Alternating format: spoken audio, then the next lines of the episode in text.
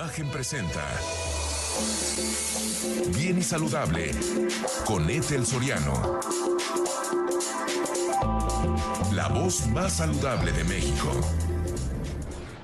Hola, ¿qué tal? Los saludo con muchísimo gusto. Yo soy Ethel Soriano. Gracias, gracias por acompañarme aquí en Bien y Saludable. Ay, vamos a hablar. Este, el, cuidado de los dientes, a mí me parece maravilloso. Y también hoy es el Día Mundial del Corazón, así que quédese con nosotros que vamos a tratar estos temas tan importantes.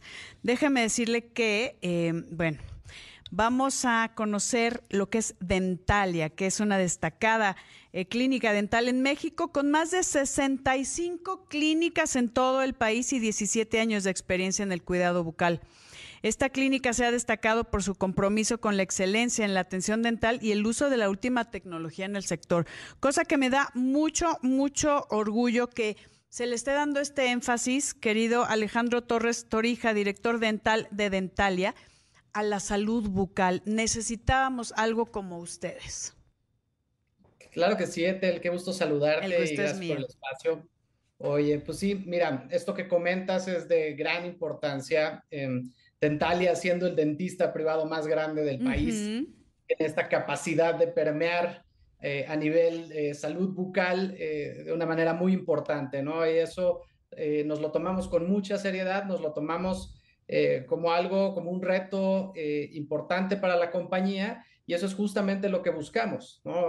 permear, dar salud bucal con la mejor calidad, con los mejores protocolos y bueno, tenemos la mejor infraestructura del país, ¿no? Y eso es eh, importantísimo a nivel dental. Pues son 17 años de experiencia, Alejandro. Yo creo que eso dice mucho. Muchísimo. La verdad es que Dentalia ha logrado consolidarse en el mercado, siendo que ha habido múltiples eh, empresas que llegan y han intentado, y ninguna como nosotros. Realmente eh, hemos encontrado esa, esa esencia y esa perfecta combinación entre empoderamiento y gestión de calidad dental que nadie ha podido lograr en el país y por eso la gente nos ha dado su confianza y seguimos fuertes, sólidos, creciendo muchísimo y sobre todo con eh, miras a mejorar y hacer eh, cosas muy novedosas. Eh, vienen cosas muy interesantes en el futuro. Que, a ver, dime una cosa, Dentalia, ¿en, ¿qué tipo de servicios da? Porque hay, hay infinidad, en el cuidado bucal hay infinidad de cosas que, que necesitamos.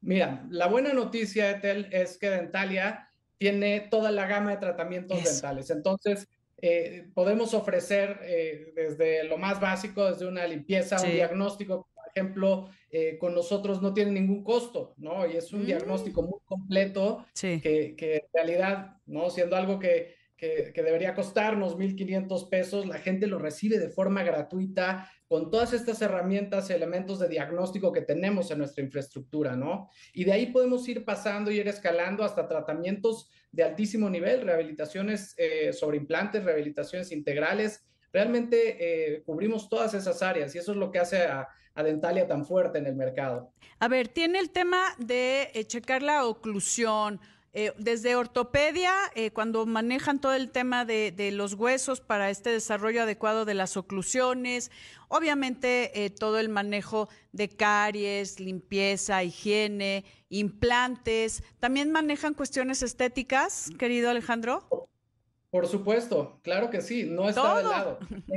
Acuérdate que la parte estética también es salud, ¿no? Y realmente nosotros creemos que la estética eh, tiene que ser bien llevada, tiene que ser bien manejada, eh, siempre con un componente eh, de valor muy importante. Esto es algo que me gustaría mucho mencionar y qué bueno que haya el espacio. Cuando alguien viene a hacerse un tratamiento estética a Dentalia, lo que primero hacemos es decirle, oye, tienes estas condiciones de salud, ¿no? Que. Primero, claro. Sí, claro. Entonces, tratamos de ser congruentes con este tema de la salud bucal y con, con este lema de, de, de hacer a la gente eh, eh, feliz, ¿no? Entonces, hay que ser un poquito atentos en ese sentido, pero por supuesto que hacemos estética. Es que, estética para muchas personas, tú no me dejarás mentir, querido doctor Alejandro Torres, es como el tema de si tengo falta de dientes, yo sé que la palabra chimuelo, pero si estoy chimuelo me da pena, tengo problemas de oclusión, tengo problemas de masticación, hay muchas cosas que con la estética va también la funcionalidad. Además de, bueno, si quiero que se vea una sonrisa linda y que se puede, pues también mejore la autoestima y la seguridad, ¿no? También para desarrollar todas tus actividades de la vida diaria, que yo creo que es importante, pero siempre llevado de la mano con la salud, la funcionalidad y bueno, en tercer eh, eh, paso, la estética, pero es, es, un tratamiento integral y es parte de lo que Dentalia da. Totalmente. Eh, no lo pudiste haber dicho mejor, Ethel. Realmente ese es el orden correcto de las cosas. Y como bien dices, ¿no? A veces nos olvidamos del tema de autoestima. La gente muchas veces por un tema de, de, estética dental, ¿no? se siente incómoda, no va por la vida como debería estar y la verdad es que también podemos brindar esa posibilidad. Y también el tema de los implantes, que eso es súper, súper importante. Eh, hace muchos años se, quitaban dientes al por mayor, ¿no? Este, sin, sin saber que pues son los únicos que tenemos, a menos de que perdamos los, la, dentición infantil, pero eso es, se queda, se queda eh, ese espacio vacío cuando simplemente sacan dientes por sacar dientes muelas y hay que cumplir con esa función que se perdió. Ahora, háblame rapidísimo, querido eh, Alejandro Torres Torija, de los planes de financiamiento, porque eso es algo súper importante. Además de que sé que manejan precios preferenciales por esta cantidad de clínicas y que tienen eh, pues estas compras consolidadas, bajan los costos, además de que ya lo tienen, pero tienen planes de financiamiento. Totalmente. No queremos que la parte económica sea lo que te detenga de tener una buena salud eh, bucal, ¿no? Y nosotros entendemos, además de que tenemos precios muy competitivos en el mercado, sobre todo con el nivel de eh, equipamiento que tenemos. Es de maravilla. los materiales de altísima calidad que utilizamos, ¿no? Eh, de esa manera podemos brindarle a los pacientes una alternativa para ir eh, pagando poco a poco estos tratamientos y que eso no los detenga de seguir en, su plan de tratamiento. Que de por sí tienen costos muy, muy accesibles. Eso es también por la gran infraestructura que ya tienen. Eh, rapidísimo, querido Alejandro Torres Torija, eh, el sitio web www.dentalia.com. ¿Algún teléfono para que la gente vaya y pida sus diagnósticos sin costo? Es correcto. Mira, la forma más fácil de contactarnos es a través de nuestro sitio web, como ya lo mencionaste y ahí de, incluso pueden hacer una cita eh, vía internet, ¿no? Entonces, es un módulo muy práctico, muy fácil. Sacan su primera cita. Y ahí está todo. ya está. No tiene costo esa primera Querido Alejandro Torres Torija, muchísimas gracias.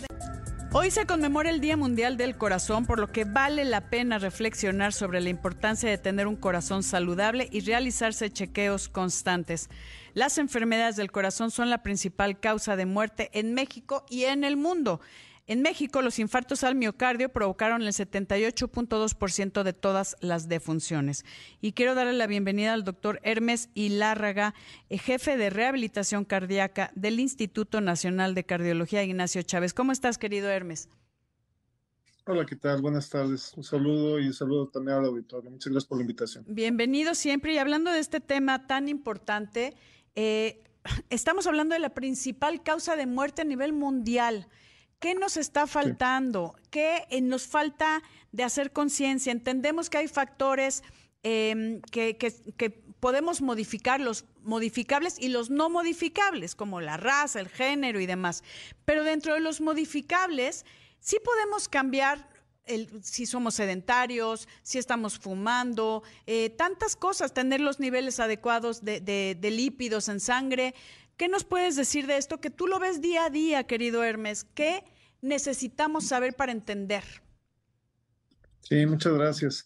Eh, el, infarto del miocardio es una enfermedad grave que a veces termina con la muerte del paciente y cuando llega al hospital se puede hacer mucho por él. Se puede abrir la arteria, se le dan medicamentos y demás. Si es que el llega grave problema. Exactamente. El grave problema es de que cada, de cada 100 personas que mueren por un infarto, solo unos 10 mueren dentro del hospital y el resto muere sin llegar al hospital. Entonces, todo lo que se hace a nivel de tecnología, a nivel de tratamientos, funciona muy bien para el que llega. Pero ¿qué hacemos con el que se siente mal y no, y no llega? Ahí la clave, lo hemos visto en varios foros desde hace muchos años, es la prevención. Tener un estilo de vida que sea cardiosaludable, muchas veces la genética va en nuestra contra porque somos eh, hijos, nietos de una familia donde hay un niveles de colesterol muy claro. altos. Pero genética no es destino, Hermes. No, está la epigenética. Hay que, luchar contra ellas, hay que luchar contra ella y para eso hay que tener un estilo de vida cardiosaludable. Se ha visto que tanto las personas como los países que cuidan su salud en el sentido de que no fumen, que hagan ejercicio, que tengan una buena dieta, un correcto peso, que controlen sus enfermedades crónicas y que además controlen sus emociones, tienen una disminución de la incidencia de enfermedad coronaria, pero también de mortalidad por infarto de miocardio. Y es ahí donde el Día Mundial del Corazón, cada 29 de septiembre, nos recuerda que debemos de conservar nuestra salud. Si bien podemos enfocarlo a luchar contra la enfermedad, el otro punto muy importante es también, desde un punto de vista positivo, el establecer los determinantes de salud que nos permitan retenerla y vivir en plenitud. Así es. a ver, yo sí te quiero preguntar, doctor Hermes, y, la, y la raza, y la raza. eh, no entendemos estos, eh, lo que ustedes nos dicen día a día de por favor, mejora tus hábitos de vida, aunque tengas eh, antecedentes heredofamiliares, como dijimos, genética no es destino, los podemos modificar. Hay cosas que eh, van de la mano, ¿no? Desde las edades, la raza, lo que decíamos al principio. Pero cuando tu estilo de vida, y es lo que decíamos, la epigenética, todas estas cosas externas están mejor, no se detonan estos genes. ¿No? Entonces, lo tenemos que aprender a veces a la mala y cuando ya tocamos fondo, cuando ya tuvimos un infarto y que la libramos, ahí ese es cuando dices, chin, ¿por qué no lo hice antes? Pero la gente no tiene esta cultura y lo tengo que decir así, obviamente no es generalidad, pero de cuidarse, decir, a ver, ¿cómo está? ¿Cómo está mi corazón? ¿Cómo podemos saber si tengo o no placas de ateroma, esta grasa que se acumula dentro de las arterias y que tapa las coronarias en este caso? ¿Cómo sabemos si hay o no? ¿Qué estudio nos debemos de hacer? Si, ¿Qué síntomas? Eh, que, yo creo que cuando ya hay sintomatología ya es un poco tarde, pero ¿qué podemos hacer para checar, para prevenir estos infartos? Sí, bueno, se ha visto en estudios hechos en niños que desafortunadamente murieron por alguna otra causa, eh, que ya había placas de colesterol incluso a edades tan tempranas como cuatro años de edad. El punto es que esa placa de colesterol o placa de ateroma va a crecer y se va a complicar si nosotros le damos el medio propicio para que esto suceda, que es precisamente, por ejemplo, fumar. Es, el principal factor de riesgo modificable y el tabaquismo tendría que irse a cero para quitar ese factor de riesgo, tanto el tabaquismo activo como el en cualquiera de sus formas, como el tabaquismo pasivo. Por otro lado, la actividad física. Es muy importante que una persona haga ejercicio, se mueva activamente. Hay varias metas que podemos alcanzar y tener esta actividad física correcta, que puede ser 10 mil pasos diarios. Podemos quemar 2 mil kilocalorías por semana. Podemos simple y sencillamente hacer media hora de ejercicio moderadamente vigoroso diariamente podemos juntar 70, 80 minutos de ejercicio vigoroso a la semana. Hay varias metas que pueden darnos una actividad eh, física correcta y eso afecta de manera muy positiva a nuestro cuerpo, nos hace sentir mejor, nos da mejor calidad de vida y además disminuye la probabilidad de que nos compliquemos. Por otro lado, la dieta, nuestro cuerpo está hecho de lo que comemos y de qué tanto nos movemos. Entonces, llevar una correcta dieta, eh, no tener una ingesta elevada de azúcares simples, eh, tampoco de grasas saturadas, eh, meter más verduras en nuestra dieta, más frutas, menos conservas. Hay un dicho que se está usando mucho actualmente que dice desempaca menos y cocina más. Anda, eso está bueno. Y por otro lado también, en ocasiones tenemos enfermedades crónicas diabetes, hipertensión arterial, dislipidemia, lo cual no es una sentencia obligada. Si nosotros controlamos esa enfermedad y mantenemos el azúcar a raya y mantenemos la presión arterial a raya con medicamentos, también con ejercicio, con dieta y también los niveles de colesterol y estos eh, factores de riesgo están controlados, nosotros podemos vivir una vida larga y una vida plena. Estoy de acuerdo. Eh, esto tiene mucho que ver el, el aspecto cultural. Hay países donde los mensajes de salud vienen desde las madres, vienen desde las familias, naturalmente también por parte del Estado. Y la incidencia de enfermedades cardiovasculares cada vez va más a la baja y la mortalidad. Y hay países donde se invierte, además, eso tiene también que ver con la inversión en la salud, donde no se invierte mucho en, salud, donde no hay esta eh, educación para la gente. Vemos que los niveles siguen subiendo en cuanto a mortalidad y a incidencia y, no Y aquí hay un tema que vamos a, comentar al regreso de una pausa, el tema de la obesidad, sobrepeso y obesidad. Vamos a una pausa y regresamos, queridos. Hoy estamos conmemorando el Día Mundial del Corazón y déjame decirle que yo por eso, por el Día Mundial del Corazón, llegué aquí a los medios de comunicación em, porque estaba como parte fundamental de la Asociación Mexicana para la Prevención de la Aterosclerosis y sus complicaciones. Y bueno, la vida me llevó ahora a poder eh, hablar de esto a través de un micrófono ya desde hace 20 años. Y platicando con el doctor Hermes y la Raza, jefe de rehabilitación cardíaca del Instituto Nacional de Cardiología Ignacio Chávez, ¿qué nos puedes decir, Hermes, puntualmente, qué hacer para cuidar nuestro corazón? Hoy estamos conmemorando el día y lo tenemos que hacer con información puntual que podamos eh, llevar a cabo. Nos decías, bueno, el tema del tabaco, que es de las decisiones más importantes en torno a la salud, el tema de la actividad física, que no necesitan inscribirse en, en un gimnasio y hacer un maratón, es mantenerse activo, ¿no? Y, y, eso de que decías, las horas que juntamos en la semana, ¿dónde podemos ver dónde hay beneficios para saber que no necesitamos desgastarnos y lo que pensamos tal vez no es lo apropiado y por eso nunca iniciamos? Sí, en cuanto a la actividad física, hay muchos mitos, ¿no? Eh, siempre es mejor moverse y moverse media hora diaria es más que suficiente con un ejercicio moderado todos los días. Caminar. Hay que pensar que. Unas cuadras en su casa, bailar, este, hacer la limpieza más, con más enjundia, pues.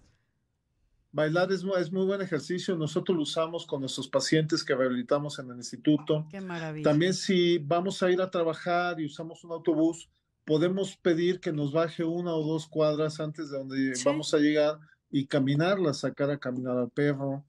Pero es muy importante que haya una voluntad para hacer esto. Eh, está por el otro lado la gente que hace demasiado ejercicio. El ejercicio tiene un punto medio que es muy saludable en la carestía es un problema, es un problema importante de salud, pero también en el exceso. Entonces, no por más, mientras más ejercicio hacemos, más vamos a vivir y con mejor calidad de vida. Pero hay un punto donde esto se viene para abajo. No por hacer demasiado ejercicio voy a vivir mil años. Entonces, es muy importante, ya sea que yo use una aplicación en el teléfono, hay relojes inteligentes que lo hacen también, que midan mis números de pasos, que midan mis calorías, o simplemente media hora de caminata todos los días a buen paso, eso nos va a ayudar mucho para en cuanto a la actividad física. Y comentamos acerca del peso, eh, Hermes, eh, la obesidad, eh, que yo creo que desde que entró la comida procesada y todas estas comidas rápidas, nuestra em, incidencia de enfermedad cardiovascular se incrementó también. Sí, claro, es muy importante mantener el peso. hay diferentes formas de verlo. Lo primero hay que entender que el peso es por una ganancia excesiva de calorías en la dieta y esa no la alcanzamos a quemar con la actividad física. Entonces, lo primero que tenemos que hacer para bajar de peso es reducir el número de calorías. Ahora, por otro lado, también el tipo de comida que ingiremos eh, va a determinar hacia dónde se van esas calorías y dónde se van a almacenar. Es un banco. Entonces, eh, Sí, exactamente. Lo que pasa es que lo que no se usa se atesora. Estoy de acuerdo. Querido, querido Hermes, me, da mucha pena interrumpirte, pero nos cortan. ¿Dónde podemos encontrar más información eh, de, todos los factores de riesgo y cómo modificarlos? Sí, claro. Este es un mensaje del Día Mundial del Corazón que lo lanza la, la Federación Mundial del Corazón desde hace más de 20 años. Y uno puede entrar a la página de la Federación Mundial y va a encontrar mucha información muy práctica. Esta información es replicada y enriquecida por cada una de las sociedades regionales de cardiología. Qué maravilla. En México tenemos, la, por ejemplo, el Instituto Todas Nacional de esas. Cardiología, la Sociedad Mexicana de Cardiología, la ANCAM, el ANPAC. Todo, todo, todo, que ya he sido parte. Querido Hermes eh, y la raza, gracias por acompañarnos. Imagen presentó Bien y Saludable con Ethel Soriano. La voz más saludable de México.